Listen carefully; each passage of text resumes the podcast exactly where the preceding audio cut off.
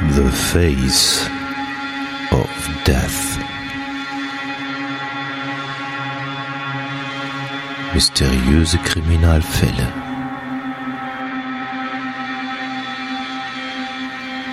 Der Podcast. The Face of Death.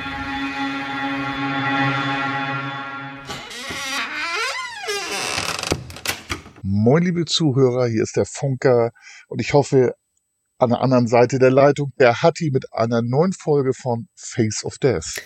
Ja, einen wunderschönen guten Morgen, lieber Funker, oder hallo, schönen guten Tag an die Zuhörer oder guten Abend. Äh, keine Ahnung, wann ihr uns hört, ähm, aber ja, wir nehmen in der Regel immer Sonntagvormittags auf, so gegen 10. Aber der Funker ist heute privat verhindert und muss noch auf die Autobahn, deswegen ist es schon 9 Uhr. Ja, ein neuer Fall äh, Face of Death ist am Start. Ähm, wir haben uns im Vorfeld kurz unterhalten. Ähm, den hatte ich irgendwie, glaube ich, rausgesucht, meine Fall, und äh, habe dir den geschickt, ne, weil ich gesagt habe, so, hm, so Satanismus und sowas gefällt mir irgendwie oder so mit Sekten und ja, und dann hast du dir das angeguckt und hast gesagt, jo, das machen wir, ne? Ja, ganz genau. Ähm, ich hatte schlauerweise, obwohl ich eine Liste erstellt habe mit den alten Fällen, ich war nicht bei jedem dabei, ähm, und habe mich dann, hab mir Mühe gegeben, hab dir einen geschickt und du hattest gesagt, Fugger haben wir schon gehabt. Ach du Scheiße. Komplett fertig.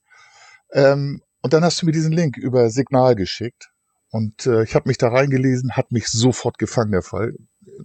Wirklich interessant. Und auch gestern haben wir im bekannten Bereich, natürlich nicht in dem Bereich, haben wir was über Sekten erfahren, wo jemand also in so eine Richtung tendiert. Naja gut, Sekten sind ja nicht immer, äh, äh, ähm, äh, sage ich mal, Gruppierungen, äh, die Menschen umbringen. Ich meine, ähm, wie hieß er, Charles Manson war, da war, das war doch auch so ein Serienmörder, der ja auch die Leute da irgendwie, äh, ne, das war doch auch so einer, ne? Ja, ja, ja der, allerdings hat er die nicht selber umgebracht. Nee, nee, der, also hat seine, die, der hat die, seine, seine, äh, seine Leute losgeschickt. Äh, ja, genau. Aber naja, ist auch nicht nett. Ähm, Nee. Ja, äh, Lösung, äh, Krimi-Rätsel haben wir, glaube ich, nicht. Wird heute aufgelöst, gibt ein neues, hoffe ich.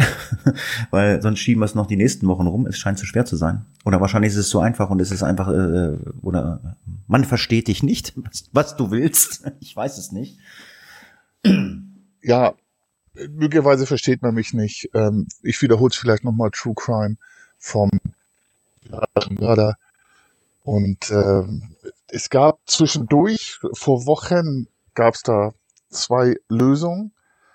Ähm, ich habe darauf angespielt und da hatten die Jenny und ich drüber gesprochen im Special unterm Birnbaum von Fontane, ein True Crime, wo ein äh, der Protagonist erst Wilderer ist, das ist normal, und dann zum Mörder wird, weil er aus dieser Dorfgemeinschaft ausgestoßen wird. Ach, das Lösung gab's nicht. Ja. Und die Frage an, an dich ist jetzt, sollen wir das tatsächlich weitermachen? Nee, ich denke, äh, wir machen erstmal so eine Krimi-Rätsel-Pause. Ähm, wenn ihr Ideen habt, was wir äh, euch noch, äh, womit wir euch beschäftigen können, äh, oder möchtet ihr uns Audiokommentare schicken. Ähm, das Problem an der ganzen Sache ist halt einfach, ähm, die Beteiligung ist ähm, sehr, sehr mau. War aber schon immer so. Das hat sich also jetzt nicht geändert, weil der Funker hier ist. Also die Beteiligung äh, an Krimi-Rätseln war immer sehr mau. Also es kam immer so, also mehr als drei, vier Lösungen kamen nie. Und Mhm. äh, ja, ist vielleicht jetzt nicht mehr so äh, up to date. Vielleicht, äh, vielleicht habt ihr habt ihr eine Idee, ob wir was anderes machen, keine Ahnung, ob wir ähm, nachts auf den Friedhof gehen und mit der Motorsäge und ein Video dazu machen, das mit hochladen. Also keine Ahnung. Also ich hätte einen Vorschlag, ähm, vielleicht machen wir ein Rätsel vorweg und lösen es am Ende auf. So brauchen wir dann diese Rückmeldung nicht. Ähm, der eine oder andere hat vielleicht auch keine Lust, sich daran zu setzen, ist ihm nicht wichtig genug. Das können So wir. kann aber jeder, das, der möchte, das, selber raten. Das können wir beim nächsten Mal machen. Das ist so ähm, Huxilla-mäßig. Huxilla, die machen ja kein Rätsel. Genau. Die machen das, äh, die erzählen oder oder Frau Huxilla erzählt immer eine Geschichte und äh, man kann dann während der Huxilla Podcast läuft überlegen, ist diese Geschichte, die sie erzählt hat, wahr oder nicht wahr? Ähm, Genau, da habe ich's her und halt auf unseren Podcast umgemünzt. Genau, wir machen jetzt keinen Kriminalfall, ob wahr oder unwahr. Wir machen, genau, das finde ich eine gute Idee. Wir machen das so, wir machen ein Krimi-Rätsel. Oder der Funker macht ein Krimi-Rätsel. Vielleicht, oh, ich lasse mir auch mal eins einfallen, mal ein Krimi-Rätsel. Und ähm, ja, zwischendurch hat ja jeder mal Pause und Luft von uns beiden. Ähm, ja, vielleicht äh, können wir dann am Ende dann mal gegenseitig raten. Ich mache ein Krimi-Rätsel und der Funker hat zwischendurch Zeit zum Nachdenken. In der Regel eine Stunde oder ich. Ja, so machen wir das. Ab nächste Folge, so, das finde ich gut, das machen wir so. Ja, das ist doch ein Plan. Und äh, ich stehe ja auf Rückmeldung, aber bei dem Krimi-Rätsel war das ja eher mau. Da habe ich dann auch nochmal so einen Übergang. Ähm, ich habe zwei Sachen letztes Mal gesagt. Ähm, ich habe, glaube ich, gesagt, bei der Aldin Wurnos, die war noch Kind, ich glaube noch keine 14, und hatte sexuellen Kontakt mit dem Onkel ihres Opas. Und ich habe gesagt, ob einvernehmlich oder nicht, ist nicht bekannt. Natürlich, und da haben auch einige Hörerinnen sich schriftlich an uns gewandt und haben gesagt, äh, ja, Sex zwischen Erwachsenen und Kindern kann nie einvernehmlich sein. Nee. Das stimmt. Daraufhin habe ich dann eine oder ich habe äh, mehrere angeschrieben und eine Psychologiestudentin, die sehr in dem Thema ist, hat sich bereit erklärt, ein kleines Special zu machen. Ja. Unter anderem sexualisierte Gewalt mit Kindern. Und äh, um das nochmal klarzustellen, die haben natürlich recht. Einvernehmlichkeit kann es da nicht geben. Und äh, aber das wird dann nochmal deutlicher erklärt. Ja, hattest du mich ja gefragt. Ähm, ob wir das machen können oder ob du das machen kannst, weil ähm, es wird zu einer genau. es wird zu einer Uhrzeit stattfinden, da bin ich äh, berufstätig. Das heißt also, es ist deine Baustelle, äh, dich mit der Studentin zu unterhalten. Wie weit ist die in ihrem genau. Studium? Die ist äh, kurz vorm Abschluss und wird dann auch, also zum Bachelor und wird auch ihre Arbeit vorstellen. Ist auch sehr interessant, sie arbeitet schon in dem Bereich. Ah, also okay. Also und die ist an, an die ist, nebenamtlich tätig. Die ist an dich rangetreten oder was? Die hat dich angeschrieben. Die hat, die hat uns angeschrieben und äh, gesagt, hier, Leute, hab wahrscheinlich ich, habt ihr es nicht so gemacht. Habe ich, gar, hab ich gar nicht gelesen. Wo, wo kam das? Auf welchem ja, Kanal? Instagram, Instagram. Und Ach ich habe dann, hab ihr dann geantwortet und da ist dann ein persönlicher Kontakt entstanden und äh, mit der Folge, dass wir dann auch ein neues Special haben. Ja, das nehmen wir äh, morgen früh 10.30 Uhr auf Du musst arbeiten. Genau. Ich liege ja mit ich, kaputten Knie zu Hause. Ich, ich, ich habe dann nur die Aufgabe, äh, es äh, in Schrift und Form, hätte ich bald gesagt, zu bringen. Also die Folge dann zu schneiden und dann die äh, Show Notes, die es dazu gibt, ähm, dann äh, hochzuladen. Aber ja, das genau, wird vielleicht das wird dann, sage ich mal. auch nochmal schnacken, müssen wir gucken. Ja, genau. Alles klar. Lange Rede, kurzer Sinn. Ähm, wir haben heute ja Serienmörder, Massenmörder mal wieder. Ähm, ein Thema, was äh, ich immer ganz gerne gemacht habe. Äh, äh, das waren so halt so Sekten und Satanismus, die, die Fälle, die ich da gemacht habe, die haben nicht so viele gemacht hier im Podcast. Also mit dem Klaus habe ich, glaube ich, mal ein, zwei gemacht. Mit der Bella weiß ich gar nicht. Äh, gibt es auch nicht ganz so viele oder vielleicht muss man mehr, mehr in die Materie gehen, um das zu finden. Ja, diesmal haben wir uns das ausgesucht, aber bevor wir anfangen, ähm, ja, kann der Funker ja uns ähm, aus seinem Berufsleben mal so ein bisschen so Definition Serienmörder oder Massenmörder erzählen. Ich glaube, war das nicht sogar eine Rückmeldung, die wir bekommen haben? Ganz genau. Deswegen habe ich das auch vorweggenommen. Ähm, ich habe da ein bisschen schwammig rumschwadroniert. Du hattest mich da am falschen Fuß erfischt. Du fragtest, erwischt, du fragtest nach. Deswegen habe ich gedacht, liefern wir das nochmal nach. Tja, dann Und erzähl da, mal. Zur Definition. Wie bitte? Ja, ja, dann erzähl mal. Ja, ich erzähle. Also Massenmörder, dazu gehören auch Amokläufer, töten während einer Tat am gleichen Ort vier oder mehr Personen. Das ist dann die Masse. Serienmörder ermorden mindestens drei Menschen, das hatte ich richtig gesagt, wobei die Taten durch unterschiedliche Orte und Zeitpunkte klar voneinander abgegrenzt sind. Das hatte ich nicht gesagt. Das schließt aber nicht aus, dass ein Serienmörder während einer Tat auch mehrere Opfer vom Leben zum Tod bringt. Ich hoffe, das war jetzt ein bisschen Abgrenzung. Genau. Ähm, Massenmörder. Das war jetzt, vier Leute. Das, das war jetzt die Aufklärung. einer Tat.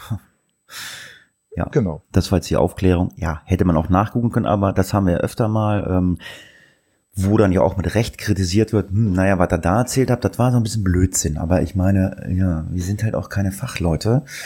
Was das betrifft, äh, wofür wir Fachleute sind, äh, sind, äh, sind äh, der Funker in seinem Beruf und ich in meinem Beruf und der Rest hier ist halt einfach Hobby. Ja, und deswegen machen wir diesen Podcast, True Crime für euch. Ja, unser neuer Fall, Michael Beer Carson und Susan Carson, äh, die sogenannten San Francisco Witch Killers. Ja, gucken wir uns die beiden noch einfach mal an und steigen in den Fall hinein.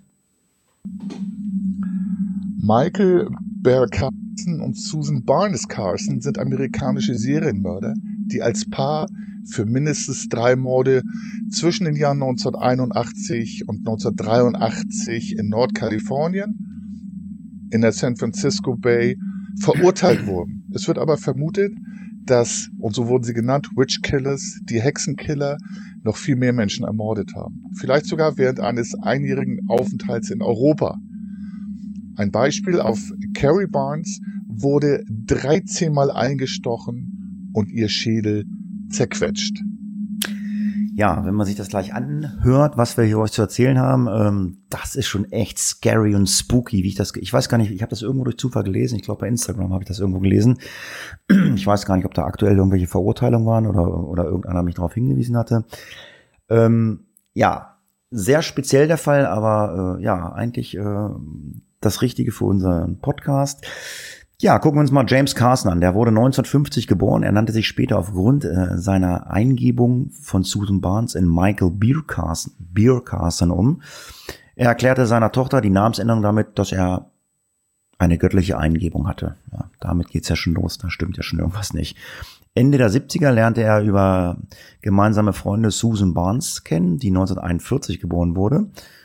Äh, James schien schon lange auf der Suche nach Gott, während Susan einen Anhänger für ihre Person suchte, der sie im wahrsten Sinne vergötterte und sie manipulieren konnte. Also ähm, wir sind in den 70er Jahren, ähm, das ist ja auch so ein bisschen die Hippie-Zeit, ähm, aber das geht da also bei den beiden dann noch so ein bisschen weiter äh, äh, über die Hippies hinaus. Ja, die haben sich nämlich verliebt. Ja, exakt. Die haben sich zwar verliebt ineinander, wie das bei den Hippies so war, haben geheiratet und dann, ja, begann irgendwann die Geschichte der San Francisco Serienkiller, die mindestens drei Menschen das Leben gekostet hat. Ja, genau. Wir werden auch hören, also wieder eine super interessante Story. Nochmal vorab, ähm, Bier ist das Bier im Deutschen und Bär, äh, er wollte Bär genannt werden, also Bär. So, ähm, James Carson lernte während seiner Studienzeit seine spätere Ehef Ehefrau Lynn kennen, mit der eine Tochter, Jennifer, die man auch Jen nannte, zeugte. Das Ehepaar wohnte in Phoenix, Arizona. Da James Carson keiner geregelten Arbeit nachging und eher vom Musikgang liegte, hatte er zurzeit nur eine Haupteinnahmequelle, nämlich als Marihuana-Dealer zu arbeiten. Darauf hat er sich sehr konzentriert. Hat auch, glaube ich, nicht schlecht verdient, aber man ist natürlich trotzdem gesellschaftlicher Außenseiter. Man sprach davon, dass die kleine Familie eher ein sogenanntes Hippie-Dasein führte. Das sagtest du gerade, da sieht man schon, äh, wo das Ganze hingeht. Was seine Frau irgendwann satt hatte, also dieses Hippie-Leben. Ähm, sie wollte ein geregeltes, stetiges Leben führen und nicht immer am Rande der Gesellschaft. Gleichzeitig verschlimmerten sich James Wutausbrüche, die auch immer häufiger auftraten. Er wurde also brutaler und äh, auch immer öfter brutal. Die Ex-Frau Lynn trennte sich von ihm und nahm die gemeinsame Tochter mit. Beide Eltern behielten das gemeinsame Sorgerecht. Ja, zu dieser Zeit war Susan Barnes mit einem wohlhabenden Mann verheiratet. Das Paar hatte zwei gemeinsame Söhne. Schon als Kind hatte Susan, die ihren Namen später dann in Suzanne änderte, Halluzinationen. Die hat sie dann aber äh, nicht behandeln lassen. Die Mutterrolle schien sie nicht auszufüllen. Sie langweilte sich, so fing sie an, dann verschiedene Drogen zu, zu nehmen, hat damit rumexperimentiert, hat viel Zeit verbracht äh, mit ihren Freunden aus der Zeit des Teenageralters. Gerüchte zufolge soll sie mit diesen auch sexuell intim gewesen sein. Ja, das war so Hippie-Zeit, freie Liebe. Da hat ja irgendwie äh, jeder mit jedem. Also ähm, keine Ahnung, ich weiß nicht, war nicht dabei, aber das sind immer so Geschichten, die erzählt werden. Ja, das war so hm, freie Liebe. Ja, das sind natürlich auch so ein bisschen die Grenzüberschreitungen damals gewesen. Ne? Ja, genau. Ich glaube, das war sogar Sinn, einfach die Grenzen der Gesellschaft zu überschreiten. Wobei auch hier äh, sind das die Freunde ihrer Söhne im Teenageralter, also noch nicht erwachsen. Und da habe ich dann mal was rausgesucht zum Thema Abgrenzung, also Erwachsenenleben, Teenagerleben. Ähm, nicht nur aus sexueller Sicht, aber diese Grenzüberschreitung, also mit den Freunden der Kinder abzuhängen, ich sag's mal so, das, so war das ja auch, ähm, ist, finde ich, eine Grenzüberschreitung und man soll die Grenzen genau trennen. Zum Thema Abgrenzung, da hat äh, Dr. Ralph Darvis und Professor Dr. Günther Moll, der ist Neurobiologe und Kinderpsychiater, gesagt, beziehungsweise geschrieben, die Pubertät hat ja den Zweck, dass der Jugendliche sich emotional von den Eltern entkoppelt. Das sei eine biologische Notwendigkeit, sonst kann er nicht erwachsen werden. Da sieht man mal, was das mit Kindern anrichten kann. Die Abgrenzung zur Welt der Erwachsenen habe einen wichtigen Nutzen. In der früheren Menschheitsgeschichte sei die Zeit der Adoleszenz sogar überlebenswichtig gewesen. Und jetzt zitiere ich nochmal. Vor eineinhalb Jahren sind die Eltern meist gestorben, äh, vor eineinhalb, eineinhalb Millionen Jahren sind die Eltern meist gestorben, wenn die Kinder in die Pubertät kamen. Das war die eigentliche Zeit des Erwachsenenwerdens, also auf sich alleine gestellt zu sein. Die Entwicklung im Jugendalter und die Risikofreude der Jungen sei damals ein hohes Gut gewesen. Sieht man auch noch bei indigenen Völkern mit ihren Mutproben. Heute hingegen erleben die Jugendlichen diese Phase oft als Zeit der Verbote durch die Eltern, die mit Mitte 40 verständlicherweise überhaupt noch nicht abtreten wollen. Also ich bin Mitte 50, Kinder in der Pubertät, ich will auch noch nicht abtreten. Ja. Ja, und diese Trennung hatte Susan äh, nicht eingehalten und somit hat sie dann auf jeden Fall der Entwicklung ihrer Kinder geschadet, wahrscheinlich auch der eigenen, also der Kinder geschadet und wahrscheinlich auch der eigenen Kinder. Zusammen mit dem Drogenmissbrauch entstand so eine gefährliche Mischung, die verhängnisvoll zu einem für Susanne selber war und in erster Linie natürlich auch für ihre Opfer. Äh, ja, gut, was Drogen mit Menschen machen, das weiß man und äh, ja, das äh, war dann da also ganz, ganz vorne fokussiert. Ihre Kinder, ihr Ehegatte, Michael und die Mordopfer möglicherweise hatten dort dann auch schon äh, psychotische Züge entwickelt äh, oder besessen. Aufgrund ihres Drogenkonsums, ihrer Untreue und ihrer psychotischen Züge trennte sich ihr Mann von ihr und ließ sich dann scheiden, wodurch Susanne dann selber, ähm, selber dann wohlhabend geworden ist.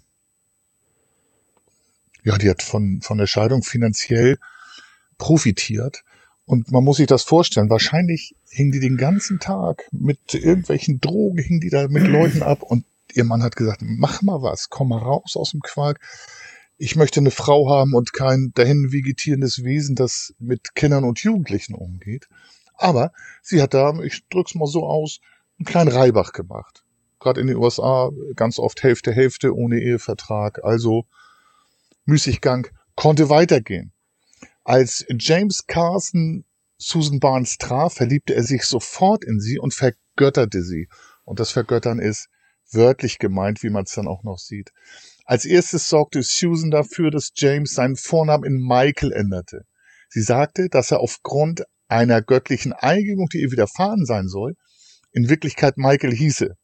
Ob sie dabei auf, sich auf Glaubensfragen berief, war nicht bekannt jetzt der Name Michael, Michael hat, äh, hat auch eine äh, biblische Bedeutung. Der Vorname Michael stammt über das Griechische aus dem Hebräischen und bedeutet, wer ist wie Gott oder er ist wie Gott.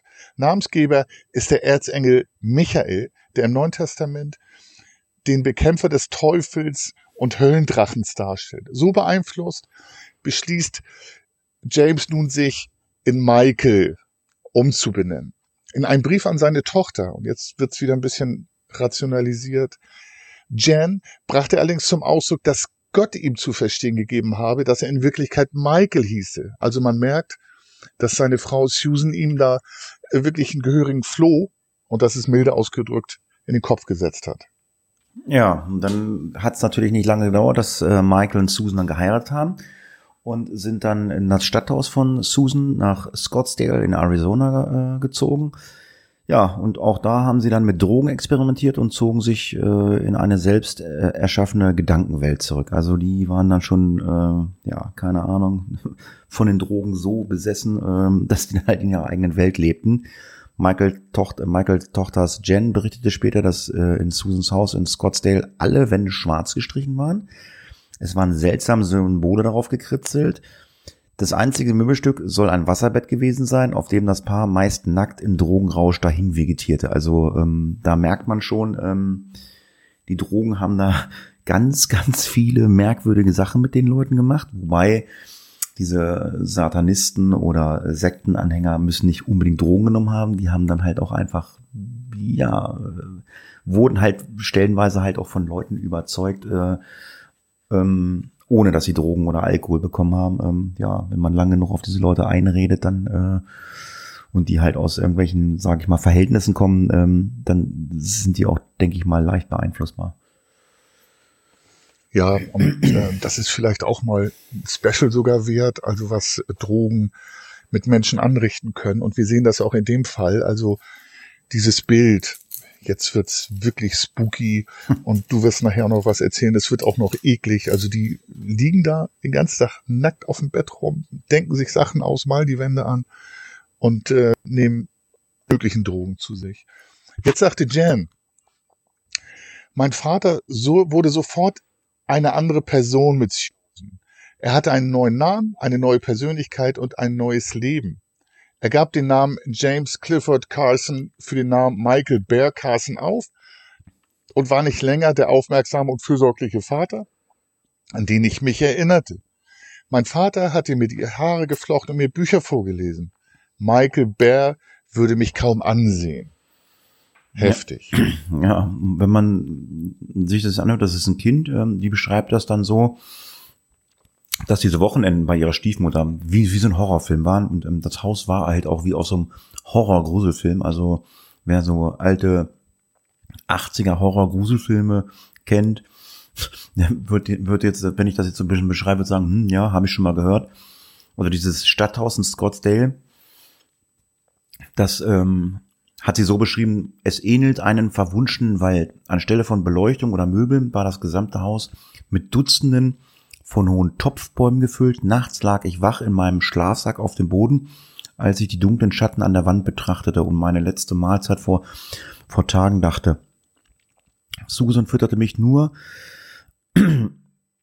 ähm, äh, sondern war auch verbal und körperlich missbräuchlich. Also sie hat nicht nur Essen gegeben, war dann halt auch ein bisschen äh, körperlich aktiv.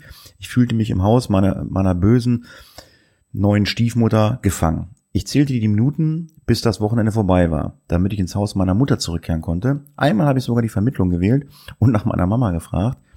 Ich versuchte die Haustür zu öffnen, konnte aber in der Regel diese nicht erreichen. Ich versuchte Essen zu finden, indem ich auf Küchenschubladen geklettert bin und habe sie als Leiter benutzt, um an die Schränke zu gelangen. Meistens versuchte ich meinen Vater äh, vor Susan aufzuwecken. Die beide äh, waren aber total kalt, weil sie die ganze Nacht Drogen genommen hatten und nackt auf ihrem Möbelstück äh, Stück da lagen in ihrem sogenannten King-Size Wasserbett. Also sehr spooky. Ja, das kann man sich nicht ausdenken. Ne? Ähm, also wenn man so einen Film sieht, wie du gesagt hast, aus den 80ern gibt es auch jetzt so ein bisschen Thriller-mäßig oder Horrormäßig. Das ist wirklich Leben. Das hat die so geschildert. Ein armes kleines Kind, ähm, das in der Regel nicht an die Tür kam oder äh, nicht groß genug war, um an die Schränke mit Essen zu kommen, beschreibt das sehr bildlich und es ist nicht der Fantasie entsprungen, sondern der Wahrheit. Sie schreibt weiter, nach meinem letzten Besuch bei meinem Vater beschloss ich, meiner Mutter von Susans Haus zu erzählen. Ich erzählte ihr von den Pflanzen, der Nacktheit, dem leeren Kühlschrank. Ich sagte ihr, Susan habe mich mit ihren gezackten Fingernägeln sehr stark am Rücken gekratzt, als ich meinen Vater bat, meinen Rücken vor dem Schlafengehen zu reiben. Also vielleicht mhm. kauen oder streicheln, äh, ist hier mit reiben angegeben. Ich sagte ihr, dass Susan mich ein Dämon genannt habe und dass ich sterben musste. Es wird immer heftiger und man sieht, äh, in welcher psychischen Verfassung die Susan ist und auch der Michael Bear sein muss. Meine Mutter hob dann mein Hemd und schnappte nach Luft. Sie sah fünf blutige Kratzer auf meinem Rücken. Sie versprach mir, dass ich Susan nie wiedersehen würde. Ja, wenn man das sich so anhört, erinnert mich so ein bisschen an äh, den Film Der Exorzist. so ein bisschen, ne, weißt du, kennst du aus den 70ern? War schon sehr ja, genau, genau. Also wirklich, äh, diese Erinnerung hatte ich auch. Also wirklich unmenschlich und nicht zu verstehen. Ja, ein regelmäßiger Drogenkonsum zählt für viele Menschen natürlich dann auch zum Alltag. Entschuldigung. Der Rausch der Drogen sorgte dann oft kurzzeitig für ähm, ein euphorisches Gefühl und lässt den ganzen Alltag und die ganze Welt, den Konsum, einfach alles vergessen. Bereits eine einmalige Dosis äh, kann psychische Schäden äh, hervorrufen. So geht beispielsweise die drogenindizierte Psychose häufig mit Halluzinationen äh, und Wahnvorstellungen einher und kann bei fehlender oder falscher Behandlung mehrere Monate hinweg andauern oder auch komplett äh, irreversibel äh, sein, also dauerhaft dann da zu sein. Also Drogen sind gefährlich. Genau, und das ist tatsächlich so, das habe ich in meinem Dienst auch schon öfter erlebt. Ich drück's mal so aus, da haben sich einige Leute wirklich alles weggeschossen. Und ich meine das nicht ähm, jetzt irgendwie ironisch. Die haben sich wirklich alle möglichen Synapsen, so sagt man einfach so, durchgeknallt. Bei der Drogenpsychose handelt es sich um eine substanzinduzierte exogene psychische Störung. Exogen bedeutet in diesem Fall, dass sich die Ursache der Psychose, das Auftreten der vorwiegend psychischen Symptome auf den Drogenkonsum, also von außen, zurückführen lassen. Eine Drogenpsychose kann demnach auch durch unterschiedliche Substanzen ausgelöst werden, akut auftreten und oder chronisch werden. Mhm.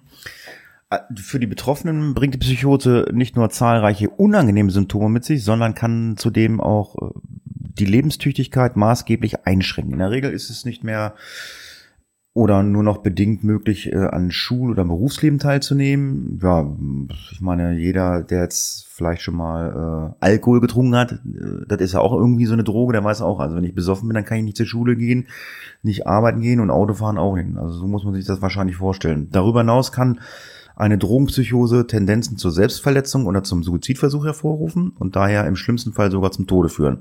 Auch kann vermutlich durch die Droge eine latente Schizophrenie ausgelöst werden, die möglicherweise auch ohne Drogen nicht zum Ausbruch gekommen wäre. Also ja, Alkohol ist schon so eine Droge, wo ich sage, hm, wenn man mal eine über den Durst getrunken hat, ja, ähm, dann kann man auch schon mal den einen oder anderen komischen Gedanken vielleicht kriegen. Ähm, bei mir ist es in der Regel so, also wenn ich zu viel getrunken habe, bin ich müde, muss ins Bett. Das ist das, das ist das Positive daran, glaube ich. Ja, und du machst keinen Mist dann in der Zeit. Ne? Nee. Das ist äh, bei vielen Leuten, also äh, Drogen sind bei vielen Leuten unterschiedlich. Das ist auch höchst persönlich und löst wirklich krasse Sachen aus. Und da äh, habe ich im Dienst doch schon das einige erlebt. Also auch unter Alkohol, Leute werden aggressiv, ähm, aber das kennt man ja. Ich werde auch müde. Ich leg mich dann hin irgendwann oder werde halt ruhig. Ähm, das ist das Gegenteil von Aggression. Die Symptomatik einer von Drogen ausgelösten Psychose ist für den Suchtmediziner recht eindeutig. Durch illegale Drogen wie zum Beispiel Kokain, LSD oder Cannabis äußern sich meist durch Symptome Halluzination, Wahnvorstellung, Zustände starker Erregung, Realitätsverlust, äh, Verlust, verändertes Ich-Erleben und ausbleibende Krankheitseinsicht. Das werden wir dann auch bei den beiden Protagonisten nachher noch hören das alles zutrifft. Ja, man muss sich das nochmal angucken. Also je nachdem, äh, was, was für Substanzen man einnimmt, treten dann äh, darüber hinaus in vielen Fällen spezifische Symptome und andere Begleiterscheinungen auf. Also nicht äh, alle Drogen machen das Gleiche. Also es gibt stärkere Drogen und nicht so starke Drogen. So können Schlafstörungen, Panikattacken, Gefühle der Angst, leichte Reizbarkeit oder Aggressivität an, äh, an der Psychose gekoppelt sein. Und damit dann den Konsumenten zusätzlich belasten. Trotzdem schaffte es das Paar auf eine etwa ein Jahr andauernde Reise durch Europa, sich aufzuraffen, von der sie 1980 dann zurückgekehrt ist. In Europa und Israel beschäftigten sie sich unter anderem intensiv mit verschiedenen Religionen und experimentierten, wie schon das öfteren gehört, weiter mit ihren Drogen. Also sie werden mit Sicherheit verschiedene Drogen ausprobiert haben. Ja, definitiv. Also alles. Äh, künstliche, natürliche Drogen wie Pilze und was es da alles so gibt. Man sieht, die haben es tatsächlich geschafft, sich äh, aus ihrer Nacktheit aus dem Bett aufzuraffen, in den Flieger oder in die Flieger zu gehen. Man weiß nicht, und vielleicht, eine vielleicht, einjährige vielleicht, Europareise zu machen. vielleicht waren sie auch nackt, man weiß es nicht. Ja, okay, vielleicht aber nicht im Flugzeug. Da kommt man, glaube ich, nicht in den Flieger. Vielleicht, vielleicht, nackt vielleicht in ihren Gedanken äh, nacktfreie Liebe durch ihre Drogen. Vielleicht sind sie auch äh, unter Drogen gereist, wo man von ja ausgehen kann, ne? Ja, davon gehe ich aus. Also ähm, keine Ahnung. Ähm, du bekommst ja überall Drogen, auch in Europa, ob die dann im Flugzeug welche mitgenommen haben, die reingeschmuggelt haben. Das weiß ich nicht. Da habe ich tatsächlich geguckt, aber nichts rauszufinden. Naja, nach dem Jahr waren sie dann zurück in den USA und gründeten dort ihre eigene Sekte. Diese sollte dem Zweck dienen, die Welt von Hexen, Hexern und Magiern zu befreien. Also die haben sich ihre Gedanken gemacht im Drogenrausch. Und man sieht da auch so ein bisschen, kann man feststellen, dass es vielleicht komisch verdrahtet ist oder die Drogen einige Verdrahtungen äh, kaputt gemacht haben. Und hierbei entschied Susan wohl durch ähm, Drogen herbeigerufene Halluzination darüber, ob jemand in dieses Raster passte. Also ob sie oder er Hexe, Hexer oder Magier war. Also die hat sich hingesetzt, gesagt, Hexer, nicht Hexer, Hexer, nicht Hexer und so weiter. Das ist eine explosive Tatsache, die bald einige Menschen das Leben kosten sollte.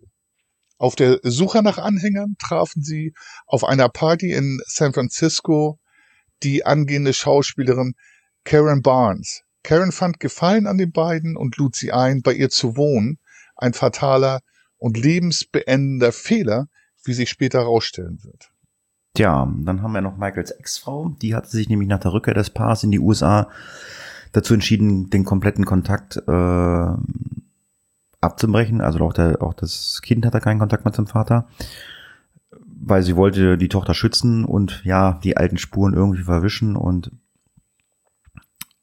ist deshalb ähm, mehrfach umgezogen und hat dann auch äh, jeglichen Kontakt zu allen ehemaligen Bekannten und Verwandten irgendwie abgebrochen, damit das Kind halt irgendwie dieses ganze, dieses ja Leben, was sie da äh, an den Wochenenden durchleben musste, halt einfach vergessen konnte.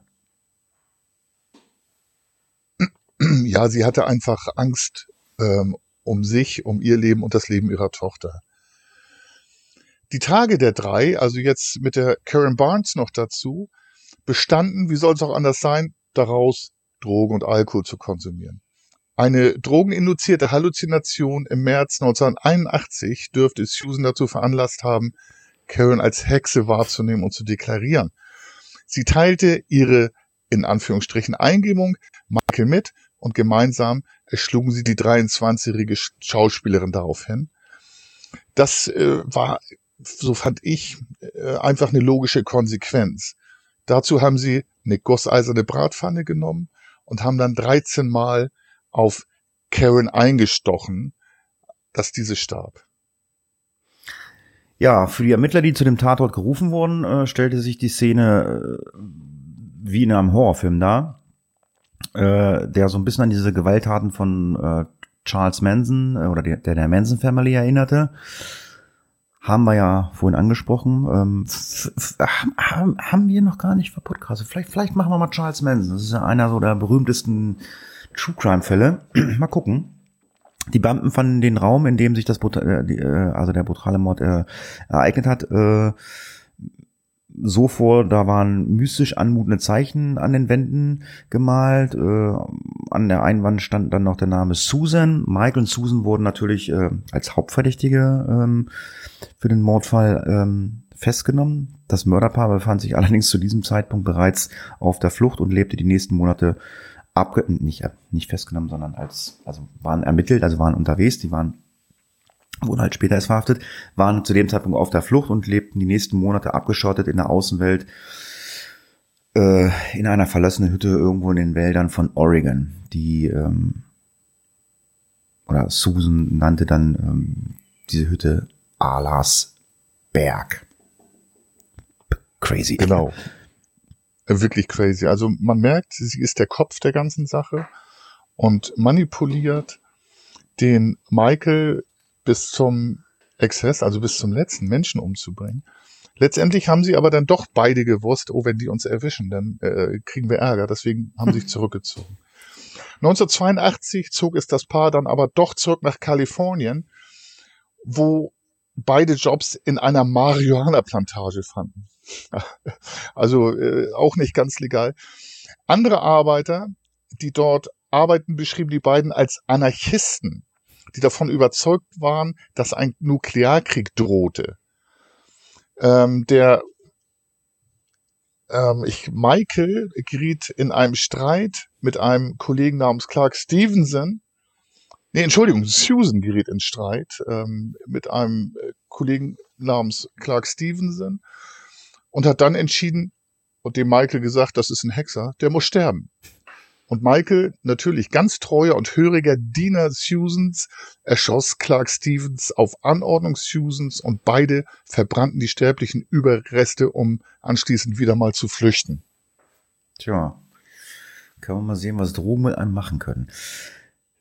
Natürlich deutete das Ganze auch wieder alles auf Michael und Susan als Täter hin, wie wir ja gerade besprochen haben. Doch selbst als Michael beim Trampen von einer Polizeistreife aufgelesen wurde und daraufhin verhört wurde, kam er aufgrund von eines Verfahrensfehlers wieder frei. Unsere äh, Nachermittlungen hierzu liefen allerdings ins Leere. Also was da genau falsch gelaufen ist, wissen wir nicht. Möglicherweise hat sich äh, die beiden ähm, total von der Realität abgekoppelt und da sind dann danach folgende Morde von logischer Konsequenz, also die waren, also die, die waren halt wirklich fernab von jeder Realität und das war halt einfach nur noch logisch, dass sie einfach Morden waren. Sie hat gesagt, so, das ist ein Magier, das ist ein Hexer, äh, das ist ein Harry Potter und äh, das muss alles äh, ermordet werden. Also das war schon sehr, sehr spooky. Ja, genau. Und äh, jetzt kommt da mal ein Fall, der, glaube ich, auch plastisch zeigt, wie die drauf sind. Im Januar 1983 trafen Mike und Susan auf den 30-jährigen Ex-Hippie, da schließt sich der Kreis, John Hellimar. John Hellimer nahm beide in seinem Truck mit. Schon beim Einsteigen soll Susan Michael mitgeteilt haben, dass Hellimer ein Hexer sei, der sterben müsse. Also die sind angehalten worden, sie hat ihn angeguckt und Michael gesagt, das ist ein Hexer. Und so provozierten die beiden einen Streit in dem Beweis von Hellimer, der natürlich dann auch bewusst schnell eskalierte. Hellimer, wohl doch nicht ganz hippie, der eine Waffe mitführte, versuchte sich während der Fahrt gegen die Angriffe der beiden zu wehren. Also man, dieses Bild, der fährt, die beiden greifen ihn an mit Schlägen, Tritten und äh, ich kann mir auch vorstellen, dass die Susan so ganz Hexe beziehungsweise Hexenjäger mit ihren Krallen äh, auf den losgegangen ist. Und dann hat er gleichzeitig versucht, an seinen Revolver zu kommen. Im Kampf um die Pistole blieb er dann direkt am Rand des Highways stehen. Michael entriss John aber die Waffe und erschoss ihn. Das müssen mehrere Vorbeifahrende, die den Kampf und den Mord beobachtet haben mussten, gesehen haben und die alarmierten die Polizei. Ja, in einem Interview des Senders NBC 7 sagte der Bruder von John, Danny Helmer, aus, sie, also Susan, behauptete, ihr Mann müsste äh, John Helmer töten, weil er sie unangemessen berührt habe, was er sicher nicht getan hat. Sie hat vielleicht, sie haben vielleicht zusammen gesessen und sein Bein hat vielleicht ihr Bein berührt äh, und das hat sie dann halt dazu benutzt. Wie kann es solche Menschen auf dieser Erde geben, die sowas Schreckliches tun, um jemanden zu töten? Also das ist, äh, das ist jenseits von unserer Vorstellungskraft. Ich meine, gut klar, wir haben gehört, die haben Drogen genommen, Hippie-Zeit, keine Ahnung, aber ähm, ja, das wird jetzt nicht nur Haschisch gewesen sein. Ich meine, Haschisch macht auch ein bisschen verrückte Sachen mit dir im Kopf, aber nicht, dass man jetzt zum Serienmörder wird. Da muss es noch andere Dispositionen geben. Und äh, man, was natürlich immer ein bisschen für mich schlecht nachzuvollziehen ist, dass man den Danny, also den Bruder von John Hellimer, dann auch ins Fernsehen nimmt. Und der war nicht dabei, aber schildert die Sachen so, wie sie sind und wahrscheinlich das, was er von Michael und Susan gehört hat. Aber es ist ein bisschen Pathos und äh, ich finde es auch eigentlich nicht schön, die Leute öffentlich anzulassen. Gibt es bei uns in Deutschland zum Glück, gibt solche Taten seltener, aber auch das sieht man dann betroffen im Fernsehen. Ich finde es ein Vorführen. Das Paar floh mit Helimas Truck dann äh, auf dem Highway. Die anschließende Verfolgungsfahrt endete allerdings in einem Unfall, der zur Verhaftung der beiden führte. Direkt nach ihrer Festnahme wollten Michael und Susan mit den Medien sprechen, was ihnen auch gewährt wurde. Das muss man sich vorstellen. Die sind gerade festgenommen worden. Und das Erste, wir wollen unsere Idee, unseren Glauben äh, der Öffentlichkeit präsentieren. Und da stellt sich mir die Frage, ob es moralisch, ethisch zu verantworten ist, dem Mörderpaar ein Forum zu geben, ihre kruden Theorien zu verbreiten. Weil, wir wissen ja, Trittbrettfahrer sind dann oft nicht weit weg. In einer sage und schreibe sechsstündigen Pressekonferenz gestanden die beide drei Morde. Sie gaben an, sich als wahre Helden für ihre Taten zu sehen. Und wie sehr äh, sieht man daran, dass sie geholfen hätten, die Welt von Magiern zu befreien. Ja. Die San Francisco Witch Killers wurden jeweils zu 75 Jahren Haft verurteilt. Ihr frühester Entlassungstermin wäre also das Jahr 2059. Noch heute ist es unklar, ob die Carsons bei einer Europareise und in den USA nicht noch viel mehr Menschen getötet haben. Also das weiß man nicht. Man fand im Rahmen der Ermittlungen bei dem Paar eine Liste mit potenziellen weiteren Opfern, darunter auch der Ex-Präsident der USA, Ronald Reagan, und der Gouverneur von Kalifornien, Jerry, Jerry Brown. Ein Wanderer fand den Plan in einem Waldgebiet, in dem Michael und Susan kampiert haben und übergab ihn der Polizei. Hm. Also. Ja, also Sie haben in einem Interview gesagt, Sie hätten die Welt von Magiern äh, befreit oder dabei geholfen haben aber tatsächlich dann auch eine Todesliste gehabt. Im Dezember 2015, also jetzt vor sechs Jahren, wurde Biden eine Bewährung für weitere 15 Jahre Haft verweigert. Die nächste Anhörung ist vorläufig für Dezember 2030 geplant. Susan wäre dann 89 und Michael 80. Tja, das war äh, der Fall der San, San Francisco Witch Killers. Ähm, ja, mal wieder ein bisschen kürzere Folge. Aber ich finde sehr, sehr scary oder spooky, wie ich immer so schön sage, äh, oder völlig unnormal. Ähm, ja, guckt euch mal so ein bisschen die Links an. Ähm, ich weiß gar nicht, haben wir auch Videolinks? Äh, es gibt irgendwie Battle to Stop Early Parole äh, San Francisco Witch Killers. Ich weiß gar nicht. Hast du das gesehen? Ist das englischsprachig oder ist das deutschsprachig? Ähm, daran kann ich mich jetzt nicht erinnern. Ich habe ähm, doch, das habe ich verlinkt, so glaube ich. Ja, ja, hast, deswegen ähm, habe ich ja gesagt, auf YouTube gibt's Genau, das. also ja, ich habe alles, was hier in den, äh, in den Links zu sehen ist, habe ich mir tatsächlich anguckt. Das war auf Englisch.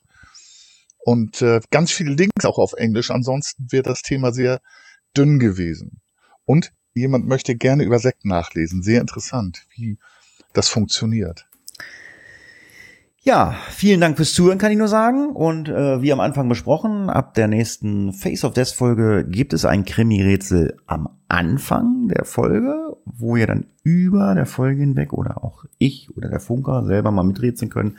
Was denn äh, das Krimi-Rätsels Lösung ist, wird dann am Ende der Folge ähm, äh, präsentiert, weil, wie gesagt, die Teilnahme daran war äh, etwas zu gering und ja, das macht dann ja jetzt keinen Sinn, da jedes Mal das immer hin und her zu schieben. Äh, vielleicht waren es auch einfach zu schwierig. Ähm, ja, könnt ihr mal schreiben, ob der das gut findet, was der Funker sich da hat einfallen lassen.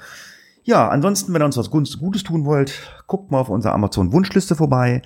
Da äh, freuen wir uns auch mal, wenn wir mal wieder was zum Schnökern äh, bekommen. Ja, ansonsten, wie gesagt, vielen Dank fürs Zuhören und wie immer, der Funk hat das letzte Wort. Tschüss, macht's gut, bis zum nächsten Mal. Ja, liebe Zuhörer, vielen Dank fürs Zuhören. Bitte gebt uns Rückmeldung. Ich freue mich ja immer darüber.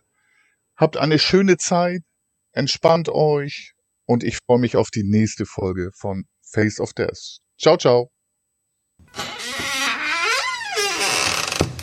Case closed.